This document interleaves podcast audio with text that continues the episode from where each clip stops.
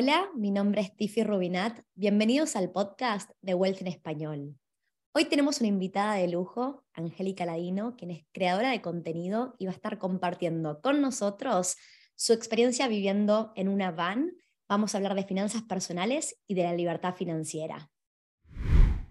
Muchas gracias por escuchar el podcast de Wealth en Español. Antes de que comencemos con el episodio de hoy, quiero compartir con vos que acabamos de lanzar un nuevo curso. ¿Cómo prepararse para comprar casa en Australia? Está orientado para aquellas personas que todavía no están listas para comprar una propiedad hoy, pero quieren prepararse financieramente.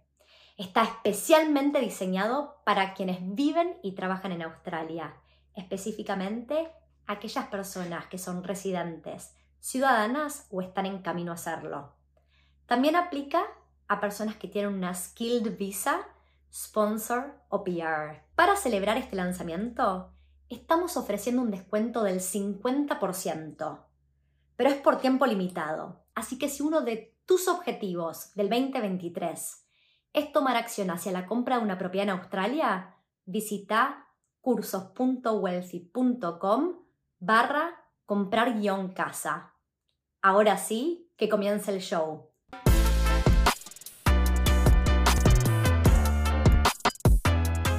Bienvenida, Angélica, ¿cómo andás? Muy bien, muchas gracias. Gracias por la invitación. Gracias a vos por estar acá.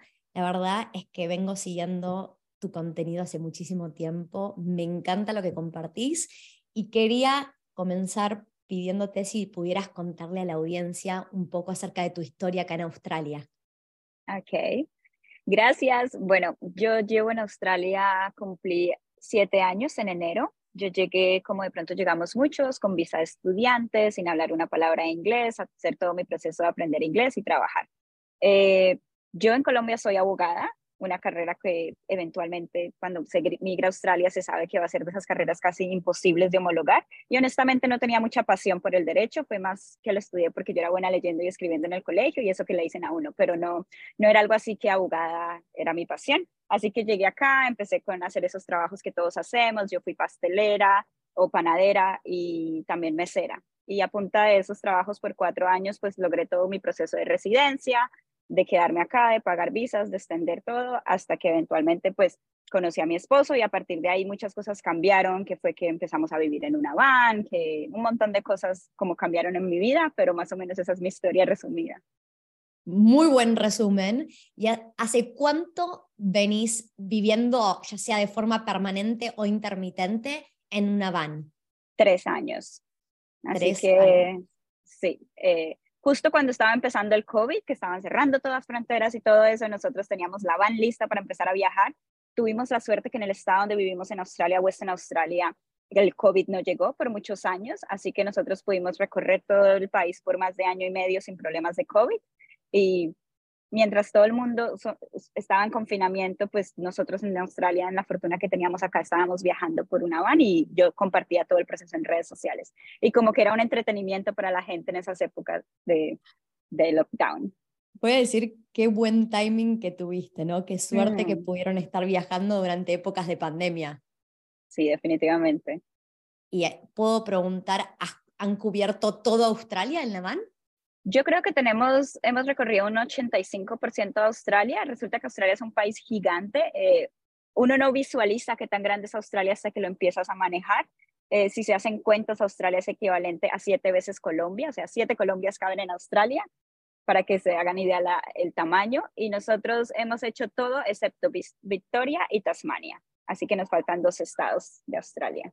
¿Está en el plan cercano hacer esos estados? Sí, estamos esperando, no queremos llegar en invierno porque se sabe que son estados que generalmente son muy fríos, así que apenas pasa el invierno este año, tipo septiembre aproximadamente empezamos a llegar allá.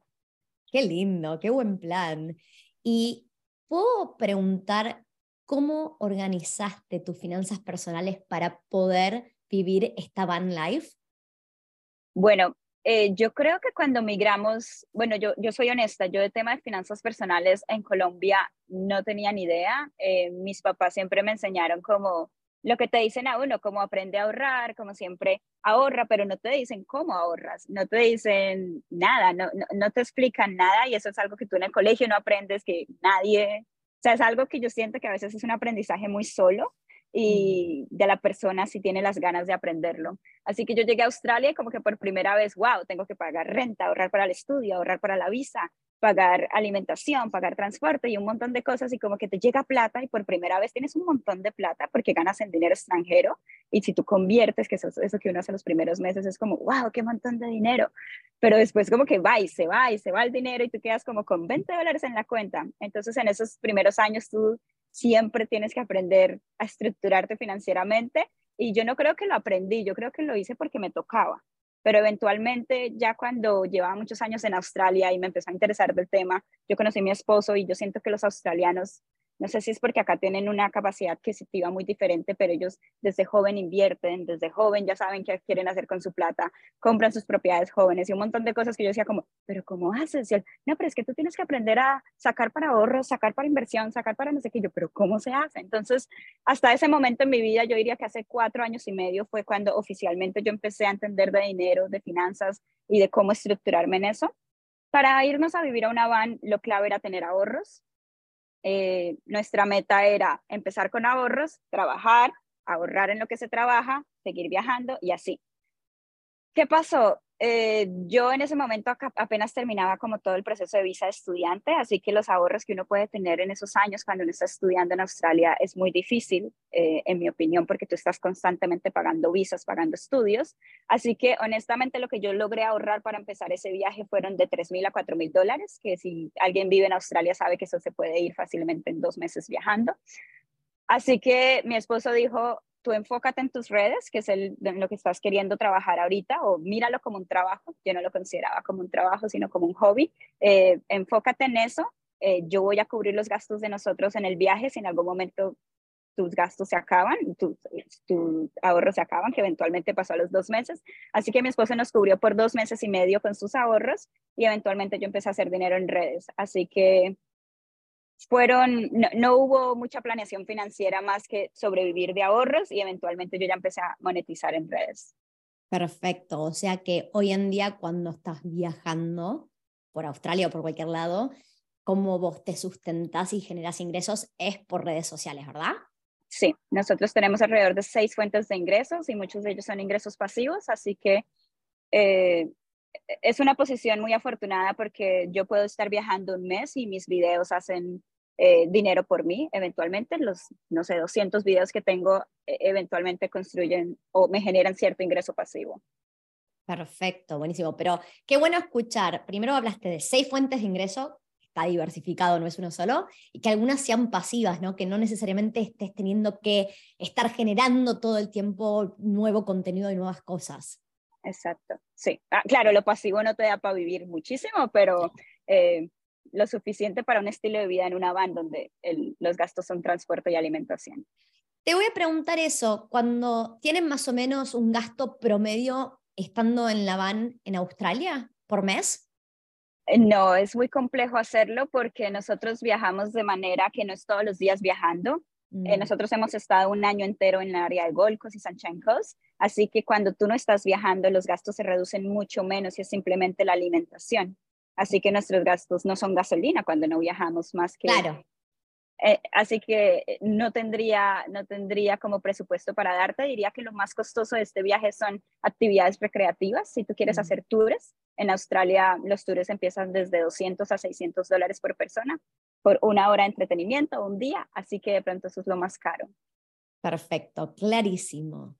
¿Y mm, crees que se puede lograr la libertad financiera siendo relativamente joven? Bueno, yo diría que sí y no, y como respuesta de reina, depende. Yo, yo, yo siento que hay que ser muy realistas todos tenemos una vida muy diferente y todos venimos de realidades muy diferentes y aunque eso se puede cambiar, de pronto la realidad actual es muy distinta. Si tú me preguntaste, me hubieras preguntado esto hace siete años, yo te diría que es eso de libertad financiera, cómo si escasamente me alcanza para llegar a fin de mes, eso no, no es posible. Entonces, depende mucho en qué situación estemos, en qué país estemos, qué salario tenemos. Eh, yo digo que sí, la libertad financiera es algo que es posible alcanzar, pero hay que hacer muchos cambios internos y tienen que pasar un montón de cosas a nuestro alrededor para lograrlo. Eh, en nuestro caso, el hecho de tener varias fuentes de ingreso, eso ayuda muchísimo porque tú no dependes de una. El hecho de vivir en Australia y que ganemos en dólares ayuda demasiado. El hecho de que yo ya soy residente y tengo, no me preocupo por una extensión de visa constantemente cada seis meses o un año, me da una libertad de ahorro grande y muchas cositas así. Sin embargo, yo siempre digo, la realidad que tenemos hoy no es la realidad que siempre vamos a tener y eso es clave tenerlo en mente siempre que hacemos como un balance de nuestra vida, pensamos, yo dónde estaba hace cinco años, y de pronto han pasado un montón de cosas en tu vida que, que no es donde pensaste que ibas a estar y lograste un montón de cosas que de pronto nunca pensaste, así que no hay que limitarte a decir, eh, no lo voy a lograr, eso es imposible, eso es para otras personas, sino mirar y decir, wow, otras personas lo están logrando, yo cómo lo puedo lograr en unos años. Dijiste montones de cosas súper importantes, ¿no? Que partiendo desde, no sucede de un día para otro, es posible, pero a veces donde está parado uno tiene que hacer cambios y muchísimos esfuerzos y, y lucharla, porque tal cual, en 5 y en 10 años pasan muchísimas cosas. Vos mencionaste que llegaste a Australia hace 7 años, o sea, hace 5 años ya hubieras estado en Australia, pero obviamente estabas como estudiante, pagando el derecho de piso, gastando en visas y intentando de ahorrar algo, y en esos cinco años pasaron montones de cosas, y si hubieras pensado cinco años antes, estabas en Colombia, me imagino, ¿no? Sí, hubiese sido más complejo incluso.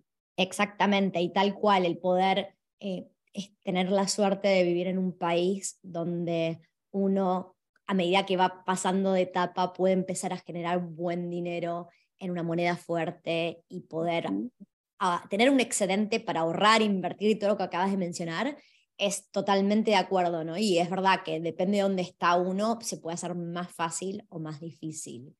Ahora, Angélica, vos recientemente compraste tu primera propiedad en Australia y quería preguntarte por tus tres grandes aprendizajes de ese proceso. Sí, fue un logro muy bonito, fue algo como quien dice, lo que te dije yo hace siete años jamás lo hubiera pensado, entonces esas son las sorpresas de la vida. Eh, yo diría que un primer aprendizaje sería aprender a ahorrar, que esto es básico. Si tú no sabes ahorrar, conseguir una casa va a ser muy complejo. Hay que hacer muchos ajustes en la vida. Nosotros, por ejemplo, por tres años hemos vivido en un vehículo, lo cual nos ha permitido ahorrar en renta y eso es como la razón principal por la que pudimos tener esta inversión. Pero ahorrar, ahorrar en muchas cosas. A veces, bueno, tú sabrás mejor y tú explicas mejor el tema de ahorro, pero si no se tiene una, una meta clara sobre ahorro, es muy difícil que algún día se logre una primera casa, al menos para empezar.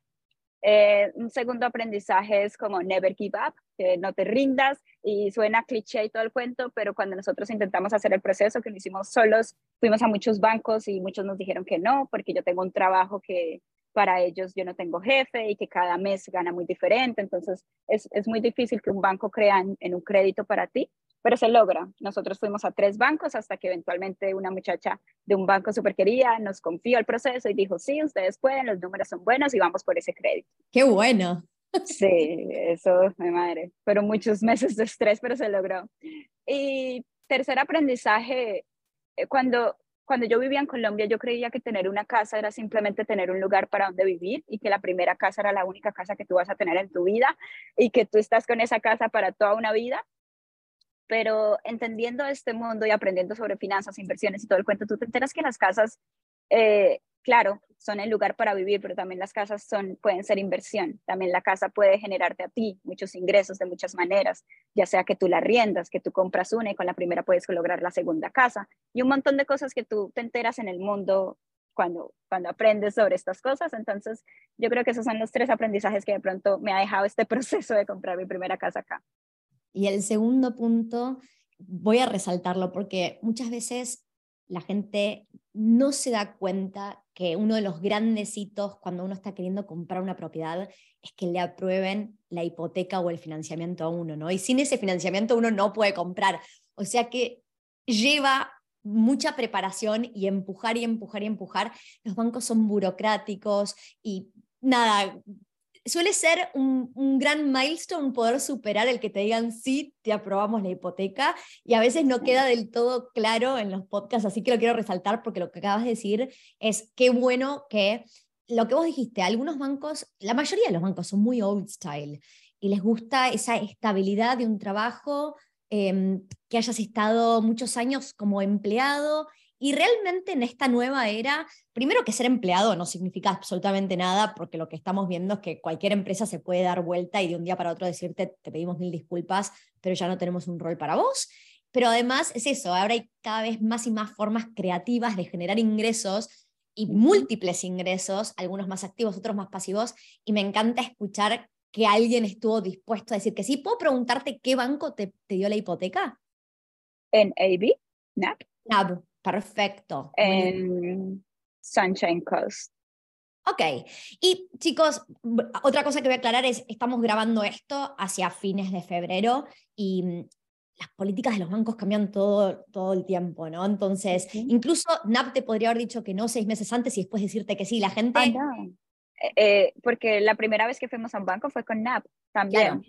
Fue en uno diferente y dos meses después yo, yo, siento que más que incluso que el banco, muchas veces es la persona. Mm. Entonces, la clave, en mi opinión, si me piden sobre consejos sobre cómo lograr tu hipoteca, bueno, primero saber que sí lo puedes hacer, es decir, que los números estén claros para ti, que si tú ganas, no sé, cierta cantidad, no te vas a ir por un millón de dólares de, crédito, porque muy posiblemente hay que ser realistas ante todo.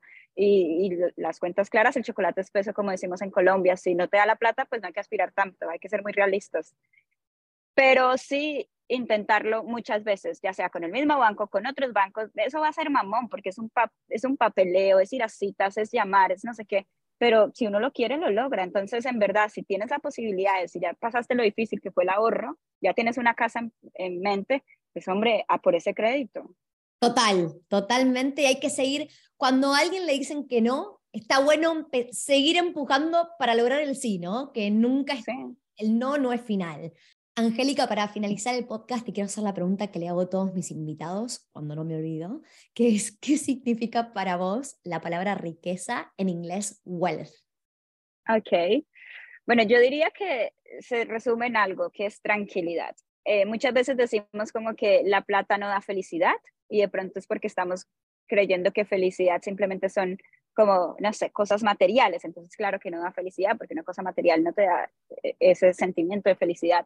Pero felicidad es más allá, felicidad es calidad de vida, felicidad es que tú estés tranquilo al fin de mes, felicidad es que tú, alguien te invite a algo y tú tengas el tiempo y tengas los medios. Felicidad es decir, hombre, quiero darme un viaje de tres meses y lo puedo hacer en mi opinión, claro, todos somos muy diferentes. Entonces, para mí el hecho de simplemente tener esa tranquilidad y esa estabilidad financiera, de decir, puedo hacer cosas, trabajo por pasión y no por necesidad, eh, puedo dedicarme a hobbies, puedo viajar cuando quiera, para mí eso es, toda la riqueza que hay. A mí no me interesa, no sé, una mansión, ropa de marca, nada de esas cosas, pero sí el tiempo, la tranquilidad, la posibilidad de hacer cosas cuando quiera y no cuando pueda. Me encantó la definición. Bueno, muchísimas gracias por participar, por tu tiempo. ¿Hay algún mensaje que quieras dejarle a la audiencia, algo para cerrar? Bueno, yo creo que de pronto toda tu audiencia es más que todo latinos migrantes en Australia y yo diría que el consejo más grande es ustedes ya, todos los migrantes ya pasamos como lo más, el paso más grande que pues dejar nuestra vida para empezar una nueva vida acá. Y lo, lo, que yo quiero decir es, aquí muchas cosas se pueden lograr. Y, y, si ustedes están escuchando esto en el primer momento, cuando uno recién llega, pues sabemos todos que va a ser muy complejo. Pero eventualmente todo se hará más fácil. Y tener metas claras, tener metas claras. Me encantó, así que vamos a pedirles a todas las personas que estén mirando este video por YouTube que nos cuenten si están ya en Australia o están pensando en migrar y cuál es esa meta o ese objetivo que se están planteando en este momento. Así que vamos a aprovechar en los comentarios para leerlos. Bueno, Angélica, muchísimas gracias por tu tiempo y nos estamos viendo en el futuro cercano. Muchísimas gracias a ti por la invitación, te deseo lo mejor y gracias. Chao, chao. Hola, de vuelta a Tiffy. Estoy encantada de que estés disfrutando de este podcast quiero que no pierdas de vista lo importante que es tomar acción. No se trata solo acerca de adquirir conocimiento y tener un sueño. Comprar una propiedad no sucede un día para otro. Lleva tiempo prepararse y estar listo, sobre todo desde el lado financiero. Por eso, si tu objetivo es comprar una propiedad en Australia, visita cursos.wealthy.com barra comprar guion casa para tomar acción y estar un paso más cerca de tu objetivo. Nos estamos viendo.